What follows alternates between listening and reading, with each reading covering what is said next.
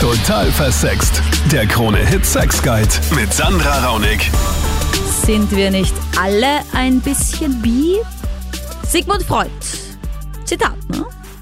Das ist angeboren. Das Interesse am selben Geschlecht, sagt er. Wie ist das bei dir? Welche Erfahrungen hast du damit gemacht? Hast du deswegen sogar Schuldgefühle für deine Erlebnisse? Hör diesen Podcast. Du wirst sie wahrscheinlich alle verwerfen. Die Live-Show immer am Dienstag im österreichischen Radio auf Krone Hit mit mir, Sandra Raunig, Sexpertin, Sexcoach auf YouTube zu finden mit Total Versext. Und äh, Big Announcements. Mein erstes Brettspiel für Paare ist auf dem Markt. Ha, es ist so mega cool. Liebesreise zur Venus. Link dazu auf meinem YouTube-Kanal oder auch auf meiner Instagram-Page Sandra Raunig. Danke, danke, dass du reinklickst und es dir anschaust. Ich bin halt mega stolz für so eine frisch gebackene Mama auf dieses Teil. Danke also, dass du mich unterstützt. Nur du mit deiner Unterstützung, mit deiner Treue zu meinen Sendungen, zu meinem YouTube-Kanal machst das überhaupt möglich. Danke auch fürs Bewerten dieses Podcasts, damit ihn immer mehr Menschen finden. Wir werden immer eine größere Community in diesem Podcast. Experimente mit dem eigenen Geschlecht. Ja, muss einmal im Leben sein, sonst weiß ich nicht, ob ich nicht doch auch aufs selbe Geschlecht stehe oder No-Go, fix nicht, warum auch. In diesem Podcast mit dabei Psychotherapeutin Dr. Monika Vogrolli und die erste, die Julia. Welche Erfahrungen machst du? Also ich muss sagen, ich habe schon Erfahrungen gemacht äh, mit, mit einer Frau. Also damals waren wir jetzt noch nicht Frauen, kann man sagen, aber es ist halt vor fünf Jahren gewesen, da war ich noch ein Teenie. Und dort habe ich mit einer meiner besten Freundinnen regelmäßig eigentlich was gehabt, immer wenn wir bei ihr daheim waren. Aha, also wo ihr wirklich zu zweit alleine wart, okay. Voll. Weil ich denke jetzt gerade so ein bisschen zurück an meine Teenager-Zeit, wo man halt so ein bisschen rumgeschmust hat mit den Männern, also mit den, vor den Männern mit einer zweiten Frau, um so ein bisschen zu provozieren. Also das waren so, so meine, meine Jugenderfahrungen quasi. Ja, ich meine, sowas haben wir auch gemacht, aber das war es gar nicht so. Also wir haben wirklich so Bock aufeinander gehabt. Mhm. Und ich war mir auch nicht sicher, ganz ehrlich, ob ich lesbisch bin zu der Zeit. Mhm. Und sie auch nicht. Und wir haben da irgendwie auch voll die Sorge gehabt, dass wir es irgendwie unsere Eltern erzählen sollen, weil ja, irgendwie war das so komisch und dann habe ich voll oft bei Mama so gefragt, hey Mama, wäre das schlimm, wenn ich lesbisch wäre? Und immer so irgendwie an der Seite so Fragen gestellt und sie hat dann gesagt, ja, wieso, was ist? Und dann habe ich mir schon gedacht, nein, ich habe mich nie traut, das wem zu erzählen. In sie Wirklichkeit. ist. Ja. Das ist so eine von den Aussagen, wo man sich denkt, ähm, okay, Mami, danke, dann sage ich jetzt mal besser nichts. Ja, und Ja, wie, wie, wie ist es dann weitergegangen? Oder wie ist es heute? Ich war immer wieder verknallt in Mädels, aber die waren sehr burschikos immer, die waren sehr männlich oder haben irgendwie solche J-Rock-Stars, auf die ich gestanden bin, eher ähnlich geschaut, weil das waren eh immer so Männer, die voll geschminkt waren. Und das war dann immer wieder so, aber ich habe nie wieder eigentlich Erfahrungen mit Frauen gemacht und habe jetzt irgendwie auch keinen, keinen Bock mehr drauf, ehrlich gesagt. Aha. Aber würdest du dich dann als bisexuell jetzt bezeichnen oder würdest du sagen, oder sagst du, keine Ahnung, was ich bin? Ich glaube, ich bin hetero, ehrlich gesagt. Also ich fühle mich, als wäre ich jetzt mittlerweile schon sehr angesiedelt im Hetero-Sein, aber das hat sich irgendwie so ergeben. Aber ja, das waren mal meine vielleicht Ausprobierphase, ich weiß auch nicht, wo man sich so findet. Ja, voll spannend, dass du das so erzählst, Julia, weil Monika, ähm, es wird ja oft gesagt, in der Kindheit, ähm, das habe ich gehört, weil, weil ich mich mit dem Thema auch lang befasst habe, weil das ja auch ein bisschen so ein Tabuthema ist unter Geschwistern gerade zum Beispiel, dass viele Geschwister laut Statistik die ersten Erfahrungen, sei es jetzt irgendwie ähm, vielleicht küssen oder irgendwie was sehen, vielleicht sogar was anfassen, dass tatsächlich unter Geschwistern passiert, dass sogar Brüder sich zum Beispiel einen runterholen gegenseitig, um, weil sie auch gar nicht irgendwie so denken, dass es jetzt irgendwie Inzest ist oder irgendwie, oder irgendwie pervers oder komisch, sondern dass da ganz viele mit dieser Last leben das ganze lang. Oh Gott, äh, jetzt, jetzt habe ich das mit meinem Bruder gemacht. Ja, und ähm, in Wirklichkeit ist das aber, irgendwie gehört das zur Kindheit dazu und zum Ausprobierprozess. Man nennt es zum Beispiel, was die Anruferin erwähnt hat, auch die Entwicklungshomosexualität. Das heißt, es ist wie eine Durchgangsphase, wo man halt mit dem gleichgeschlechtlichen Freund, Freundin experimentiert und seine eigene sexuelle Identität einfach noch nicht entdeckt hat. Und das kann natürlich auch mit einem Geschwisterkind sein.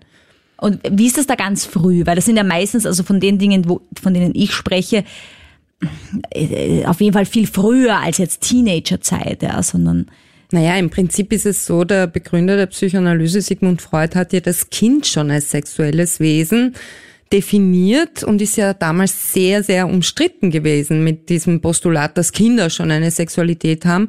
Aber damit ist natürlich nicht die Sexualität des erwachsenen Menschen gemeint, sondern einfach diese Beziehung zum eigenen Körper, zum eigenen Geschlechtsteil, diese Tabuzonen, die es dann später gibt durch die gesellschaftlichen Prägungen, die hat ein Kind ja noch nicht.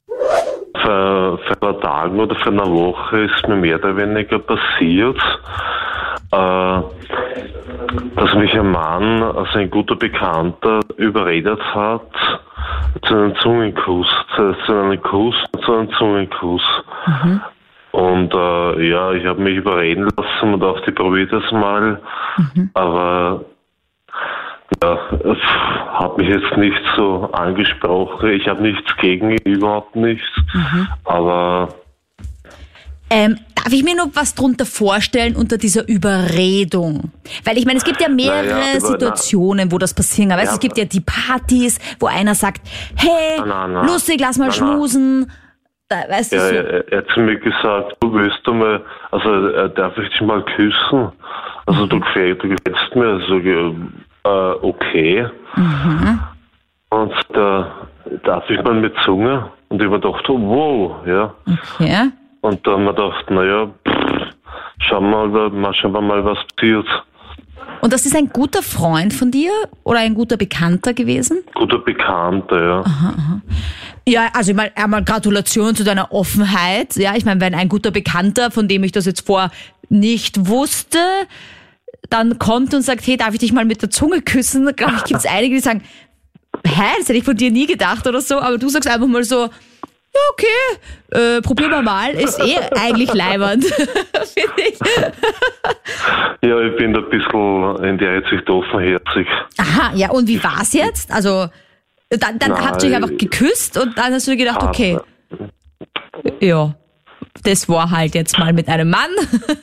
ja, genau. thanks, but no thanks. So irgendwie. ich bin irgendwie froh, dass ich das daran gemacht habe, ein bisschen, Aha. aber. Aha so ganz sicher bin ich mir jetzt da nicht. Es war mir eigentlich noch nie. Mhm. Aber ich merke schon, dass ich, glaube ich, eher hetero ange, angehängt bin. Mhm, mhm.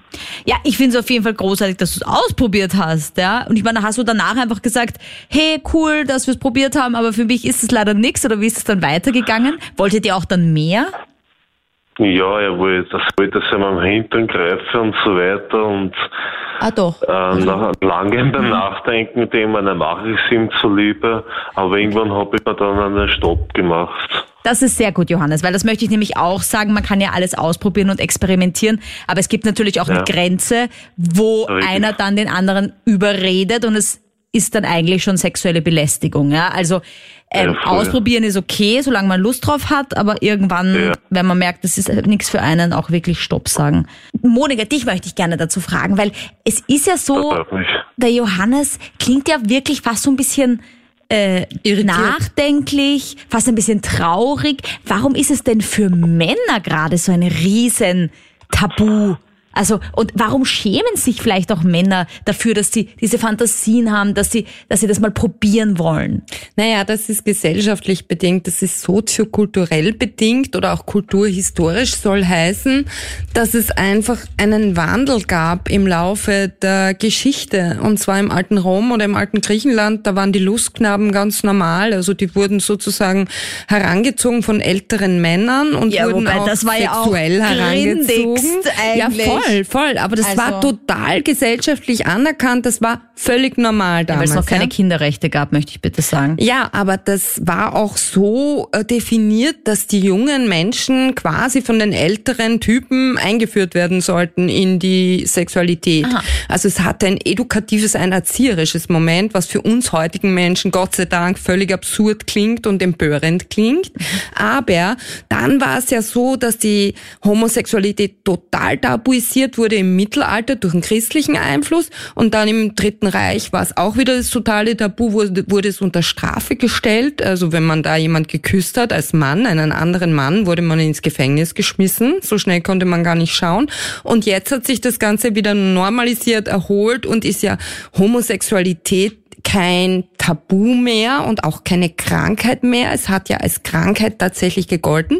Und jetzt nach diesem kurzen Abriss quer durch die Geschichte möchte ich einfach sagen, wir leben in der modernen Zeit, in einer toleranten Zeit, in einer Zeit der Antidiskriminierung. Und da ist es völlig normal und okay, experimentierfreudig zu sein, also an den Johannes adressiert. Das ist überhaupt nichts Schlimmes. Diese neue Zeit führt dazu, dass der Johannes es ausprobiert und das ist gut so.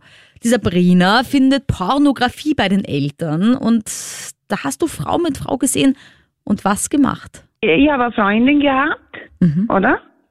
Und äh, somit, äh, ja, haben wir das alles nachgemacht. Ah, okay. Genau, so Ja. ist das gelaufen. Ja, okay. Ja. Okay. Ja, und dann später irgendwann bin ich halt drauf gekommen, meine Güte, da war ich noch ganz klein, oder? Sagt, was habe ich denn da jetzt gemacht? Ja, das ist so, wie ich ganz am Anfang gesagt habe, bitte, dieser Scham vor dem, was passiert, wenn man als Jugendliche, als, als Kind vielleicht Genau, sogar sich so genau. ausprobiert und dann sein ganzes Leben Aber diese das- Scham mitträgt. Genau, aber ich denke, das tut jeder. Mhm, also ich denke, dass die Leute sich da verstecken. Also ich denke, ich, ich kenne viele oder, oder auch Männer, wo mir erzählt haben oder wie und wo und was. Mhm. Und ich kenne auch Männer oder äh, was es auch gemacht haben. Naja, vor allem nämlich, was Monika ganz interessant ist, auch was wir vorhin noch nicht angesprochen haben, auch viele Schulfreunde, wie auch immer, die sich dann gegenseitig einen runterholen, vielleicht sogar einen blasen. Beim was- Zeltlager klassisch. Ah, und dann eben das ganze Leben lang diese Schuld auf sich trägt. Oh mein Gott, was habe ich da getan? So Genau. abnormal. Das ist diese christlich-abendländische Prägung, beziehungsweise kommt noch aus dem Mittelalter, dass man das eben unter Strafe stellte. Wenn man als Mann einen Mann küsst oder berührt oder als Junge, ist ja ganz egal, oder eben als Mädchen ein Mädchen, als Frau eine Frau, das war wieder natürlich und das wurde eben mit dem Scheiterhaufen bestraft im Mittelalter. Und das sind die Nachwehen davon. Also wenn wir sagen, wir leben in einer total aufgeklärten, toleranten Zeit, es gibt so sehr konservative Nischen in dieser Zeit. Es ist ja auch so, dass wenn zum Beispiel Hollywood-Schauspieler, die so Liebesszenen mit Frauen, also heterosexuelle Pärchen eben spielen, wenn die sich dann outen, dann äh, kriegen die oft keine Rollen mehr, also jetzt für den heterosexuellen Part. Das wird immer besser natürlich, Ja. aber die Tendenz ist noch immer da, das geheim zu halten. Auch wenn- Fußballer das machen und sich als schwul outen, ist es noch immer problematisch, auch heute noch. Ich würde gerne wissen, ob Barney Stinson davor schon geoutet war, weil der war ja in How I Met Your Mother, hieß das. Ja, der, der Womanizer, oder? Genau, Der hatte ja genau. so viele Frauen wie irgendwie, also jede, jede Folge mindestens drei oder so. Und der ist auch mit einem Mann schon ewig zusammen. Also wahrscheinlich war das sogar irgendwie absichtlich. Das ist eigentlich ein cooles Beispiel. Dass auch anders geht, ja. Genau, es geht anders, aber man sagt eben, ja, das ist heute alles schon nicht mehr so, aber in Wirklichkeit ist es dann auch ein Image-Debakel oft für solche Schauspieler. Es gibt andere Berufsgruppen, wie zum Beispiel Showmaster, wo das jetzt nicht so problematisch ist, wenn sich Ja, einer outet. Richtig also, problematisch sind so Fußballer, wie du Ja, gesagt hast, genau. so Sport. Die ist so noch richtig für den Mann in unserer Gesellschaft, für den maskulinen Mann in unserer Gesellschaft stehen, die sozusagen so Klischee und Prototypen sind, da ist dann noch immer eben diese Problemzone unserer Gesellschaft wirklich merklich, dass man dann einfach merkt, ähm, ja, dass da diese Scham sich wieder ausbreitet, von der wir vorhin gesprochen haben. Und zwar wollte ich dazu sagen, dass ich eher normal auf Männer stehe. Doch ich habe was mit äh, Frauen erlebt und da habe ich an mir gemerkt, dass ich bei Männern eher die Unterwürfigere bin.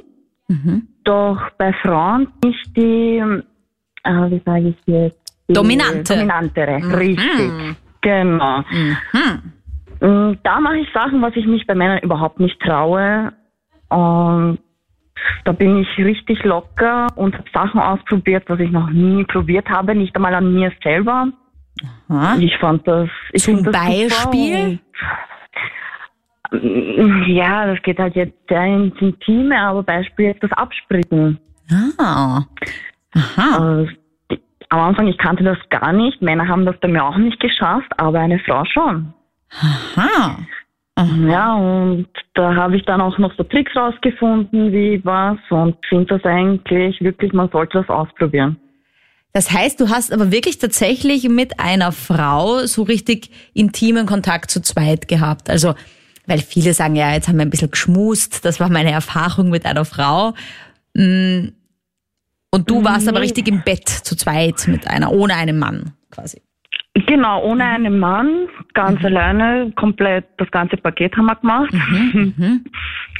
ähm, aber wirklich was Neues und schön eigentlich. Hätte ich mir nicht so gedacht. Aber Dann kannst du dir vorstellen, äh, dann einen Dreier zum Beispiel zu machen, mal mit einem, mit deinem späteren Mann, Freund und mit Nee, da einer bin Frau? ich sehr blöde. Aha, auch spannend, weil ich meine, das wäre ja eigentlich ideal, also so Dream come true für viele Männer, dass die Frau sagt, na Schatz, ich bin da eh offen, interessiert mich eh sehr, dass da auch mal eine Frau zu uns ins Bett kommt, weil ich stehe ein bisschen drauf und der Mann kriegt quasi das doppelte Paket. Mm, nee, leider. Das ist, bis ich jetzt noch Single bin, geht das und dann nur noch zu zweit. Ja, also ein bisschen schade, finde ich, weil ich denke mir halt, du nimmst dir was weg persönlich mit dieser, wenn du sagst, du bist der Prüde, weil dann kannst du theoretisch, wenn du mit einem Mann monogam zusammen bist, nie wieder, nie wieder was mit einer Frau machen. Theoretisch. Außer du betrügst ihn. Uff, ähm, Also ich ja, mein- na, vielleicht überlegen wir noch. Ja, weißt du, ich denke mir, das ist dann immer so, das ist immer so krass, das finde ich ja immer so krass an diesem monogamen Beziehungsmodell im Allgemeinen, dass man sich dann eigentlich denkt, last penis ever. Ja, und also, und, und dann nie wieder, nie wieder mit dem anderen. Also das macht mir immer voll den Stress und ein bisschen so ein, eine, eine Bangheit. Deswegen, ah, also diese Ja, Gedanken. deshalb muss man viel reden mit dem Mann dann. Ja, ja, es ist so. Aber Monika, was mich total interessiert ist, was die Sandra angesprochen hat, dass sie sich bei einer Frau so lösen konnte, zum Beispiel, dass sie abspritzen konnte. Sie hat sich Dinge getraut oder ausprobiert, die sie mit einem Mann nicht konnte.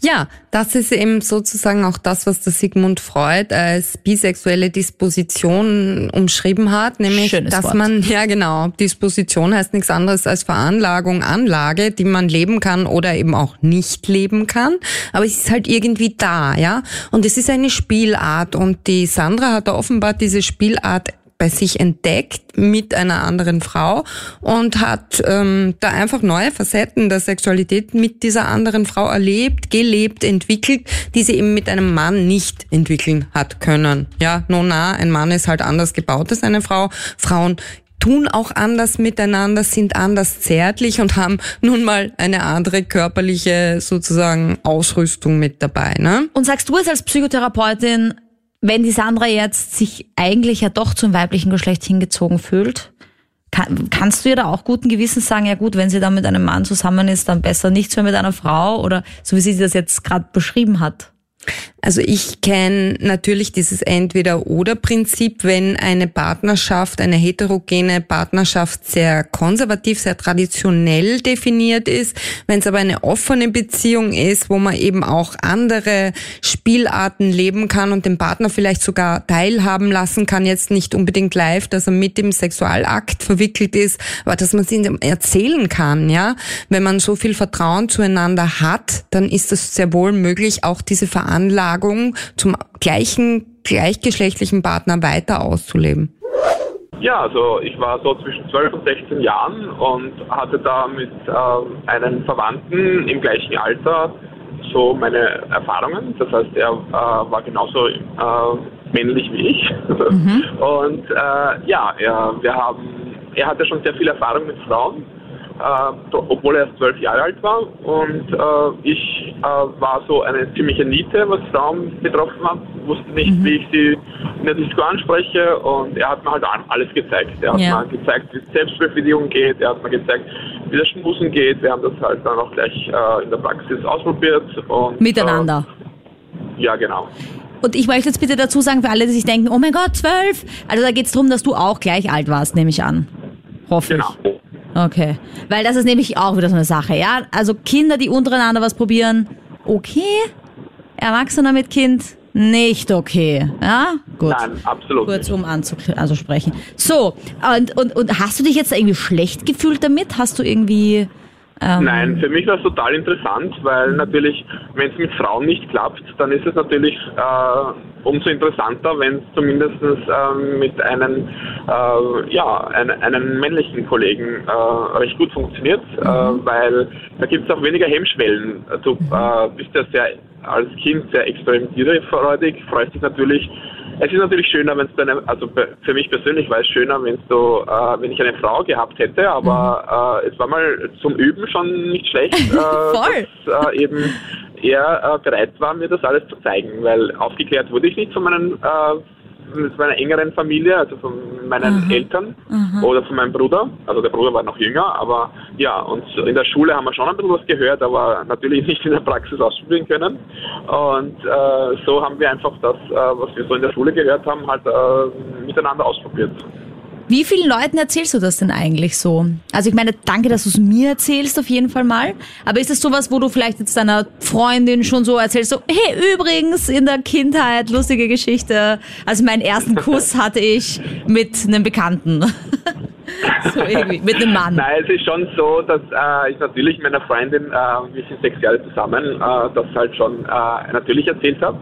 Und wenn ich jetzt dann neue Fra Frauenbekanntschaften mache, äh, wo es mir eigentlich nur darum geht, äh, gute Gespräche zu führen äh, und tiefgründige, also wenn es dann auch wirklich zu tiefgründigen Gesprächen kommt und nicht nur ganz oberflächliches Blabla, was Ja. mich weniger interessiert, dann kommt das natürlich auch vor. Aber es ist nicht so, dass ich jetzt zu jedem hingehe und sage, ja, hey, ich habe da mit meinem äh, Verwandten äh, was Schönes erlebt. Und, Und ja, könntest du dir jetzt vorstellen, dass wenn jetzt deine Freundin Beispiel sagt, hey, Gerhard, ich hätte eigentlich gern mal einen Dreier mit einem zweiten Mann, dass du dann mit diesem zweiten Mann auch was machst? Würdest du dich jetzt so fühlen, als hättest du weniger Hemmschwelle, mit einem zweiten Mann was zu machen?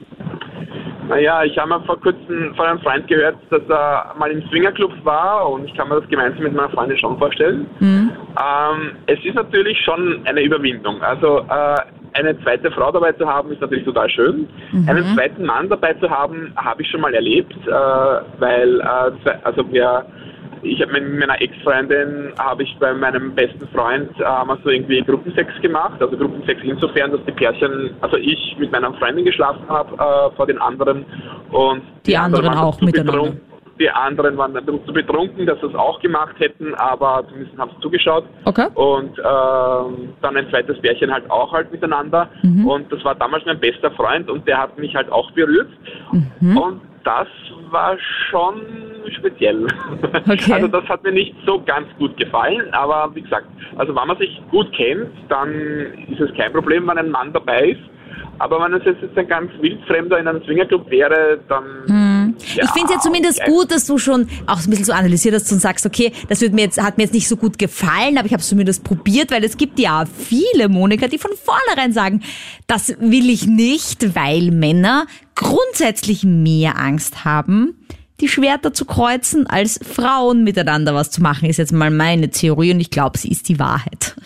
Genau, das hat eben mit diesem gesellschaftlichen Bild des männlichen Mannes zu tun, der eben sowas nicht macht. Und da hängt eben noch immer dieses Image ähm, hinten an, im wahrsten Sinn des Wortes, im buchstäblichen Sinne hinten an, nämlich, dass eben Mann mit Mann irgendwie tabu ist, grauslich ist, pfui ist, Analverkehr und so weiter und so fort.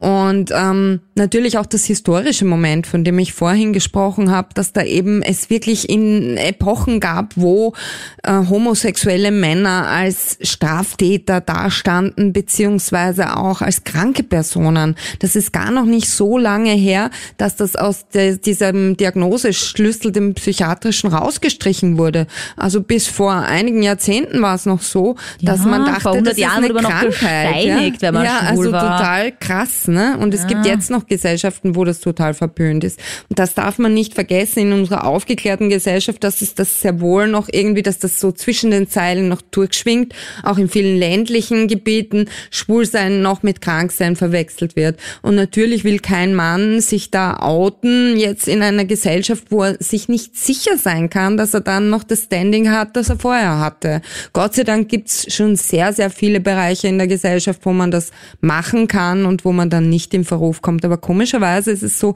dass bei Frauen die lesbische, also die gleichgeschlechtliche Liebe oder Beziehung längst nicht so krass gesellschaftlich konnotiert, also bewertet wird wie das Schwulsein bei Männern. Die Marlene schreibt mir auf Instagram, ich habe schon lange die Fantasie, meinen Mann mit einem anderen Mann zu sehen. Aber A, wie soll ich ihm das sagen? B, ich komme mir mit dem Gedanken ja selbst pervers vor. Normalerweise wollen ja Männer zwei Frauen sehen und nicht umgekehrt. Dr. Monika Vogrolli. Was ist schon normalerweise? Also diese Klischeevorstellungen, diese Normen, wie was zu sein hat, sollte man sich gleich mal aus dem Kopf schlagen. Für eine gute, gesunde Sexualität ist wichtig, dass man seine Wünsche in einer Partnerschaft formulieren, aussprechen, teilen kann. Und das muss noch lange nicht heißen, wenn man solche Gelüste und Träume, Tagträume oder auch nächtlichen Träume hat von Sex mit gleichgeschlechtlichem Partner oder von Visionen, wo eben der Partner mit einem anderen Mann, wenn es jetzt eine Frau ist, ne, die sowas träumt, es treibt, dann heißt heißt das noch lange nicht, dass man es wirklich in, in der Realität auch umsetzen muss. Ich wollte gerade sagen, also ich finde dieses Wort normalerweise, ja, das ist ja sowieso schon sowas, wo es mir die Haare aufstellt, weil ich mir denke, ja, was ist denn jetzt schon normal? Aber es stimmt, was die Marlene schreibt, also dieses Klischeebild ist schon, dass Männer sagen, hey geil, da knutschen zwei Mädels, seid ihr lesbisch oder was? Kommt's doch mit, ja, und dann genau. machen wir einen Dreier und stellen sich das so vor, so irgendwie, ugh. aber das jetzt irgendwie. Ähm also wenn sie sich jetzt ihren Partner beim Schwanzlutschen vorstellt zum Beispiel, dann ist das schon irgendwie weird, wenn man sich so vorstellt, dass also, sie sich das vorstellt. Ich finde es ja ganz, ganz lustig bei mir zum Beispiel, weil wenn ich ein Porno schaue, okay, ich schaue Pornos, ja, Geständnis, uh, ähm, und ich klicke aus Versehen, das passiert, auf ein Männerporno, also wo zwei Männer was miteinander machen, weil man am Vorschaubild erkenne ich es irgendwie nicht. Und ich klicke aus Versehen auf das mit den zwei Männern, dann halte ich das gar nicht aus, wenn ich das im Bild sehe. Also so Porno mit zwei Männern finde ich ganz äh, komisch irgendwie. Also da muss ich gleich wieder wegklicken. Aber live ja, habe ich auch schon gesehen, Zeit des Geständnis. Zwei Männer, die was miteinander machen, finde ich auch ziemlich scharf. Ich finde nämlich, das ist urmännlich. Ich finde, wenn zwei Männer was mit, miteinander machen, ist das die Urmännlichkeit. Also nicht das archaische also, Das ist so du, richtig männlich. Naturgegeben, archaisch, urtümlicher. Ein Mann, der auf Frauen steht, aber trotzdem was mit einem Mann machen kann, ist der Ultramann. Wow. finde ich. Weißt du, weil der hat das überwunden, dieses ganze, äh, bin ich schwul, äh, dann bin ich nicht so männlich. Das ist doch alles ein Bullshit, finde ich. Also diese soziale Phobie, hat ist dann weg, diese Angst, irgendwie entmannt dazustehen oder eben so als halbseidener Mann nur mehr genau. zu gelten. Mhm. Und er macht was, weil er einfach Lust drauf hat, weil es ihm auch Lust bereitet. Und natürlich können sich zwei Männer gegenseitig Lust bereiten. Hallo, Prostata, das ist ja kein Geheimnis, dass das geil ist für Männer. Und nicht nur Hallo Prostata, es ist eine normale Entwicklungsstufe in der Entwicklung eines Menschen, auch in der sexuellen und in der psychologischen Entwicklung, dass man vor allem in der Pubertät auch angetörnt entfernt ist vom gleichgeschlechtlichen Part der Welt, mhm. ja. Es ist einfach so. Also zu Marlene vielleicht noch kurz, weil du kurz angesprochen hast, Monika, manchmal hat man eine Fantasie und die Fantasie ist eine Fantasie mhm. und in Realität dann wieder gar nicht so geil. Genau. Vielleicht ist für dich, Marlene, die richtige Herangehensweise, deinem Mann einfach mal davon zu erzählen, achtsam Jetzt vielleicht nicht so sagen, hey übrigens, nach 20 Jahren Ehe, jetzt wollte ich dir sagen, kannst du mal mit einem Mann, sondern vielleicht mal sagen, ich habe da diese Fantasie. In der Sexualität ist man ja auch ein bisschen in einem Trance-Zustand und da findet man Dinge antörnend, die man eben im sozusagen unter Anführungsstrichen nüchternen, abgeklärten Zustand überhaupt nicht toll findet. Und deswegen kann sie ihm das ja vielleicht in dieser Situation irgendwie so Dirty Talking mäßig beibringen, dass sie einfach so diese Fantasie hat und das einfach mit ihm teilt. Und wenn er tolerant ist und sie wirklich liebt und achtet, dann wird er sie nicht verurteilen. Aber ohne Testen findet man es nicht raus. Und wenig experimentierfreudig ist da auch der Richard. Also ich könnte mir nie vorstellen, mit einem Mann etwas zu haben. Mhm. Wenn einer schwul ist oder werden sollte, das ist sein Akt. Also er kann machen, was er möchte. Ich habe nichts dagegen. Ja? Mhm. Ich meine, er muss nicht in der Öffentlichkeit machen. Mhm. Aber mir stellt sicher äh, meine Meinung mit vielen Männern, dass Frauen erotischer sind als wie zwei Männern da. Mhm. Und ich könnte mir auch nicht vorstellen, wenn meine Partnerin diesen Wunsch äußert, mit einem Mann wäre mir Puzzle je nachdem, ja. Mhm. Mir graust es schon, wenn ich zum Beispiel Freunde trifft und die geben ein Puzzle auf die Wangen, männlicherseits, mhm. ja. Das mag ich überhaupt nicht. Das ist für mich irgendwie abstoßend. Wie gesagt, jeder soll machen, was er möchte. Mhm. Okay, das heißt, du hast auch überhaupt noch nie in die Richtung irgendwie experimentiert, logischerweise, wenn na, du sagst, dass ich das na, schon... Ich bin leider mehr auf die Gedanken gekommen. Okay. Hast du nicht das Gefühl, dass dir irgendwas entgeht in deinem Leben? Nein, ich kann mir es nicht vorstellen da. Okay. Monika, ich meine, das ist ja ein eigentlich ganz spannendes Beispiel. Ich meine, ich natürlich, jeder darf seine Sexualität leben, wie er möchte. Ich will jetzt niemanden in irgendeine Richtung reindrängen oder so. Aber man sagt doch auch, es gibt auch ein extremes Vermeidungsverhalten. Nicht, dass ich jetzt im Richard das äh, sagen möchte, dass es irgendwie sein Ding ist. Mhm. Ja, es gibt auch einfach Leute, die wollen nicht mit einem Mann mal irgendwas machen.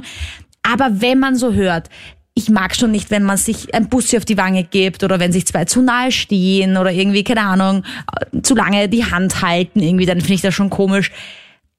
Kann das dann sein, dass man seine eigene Homosexualität unterdrückt?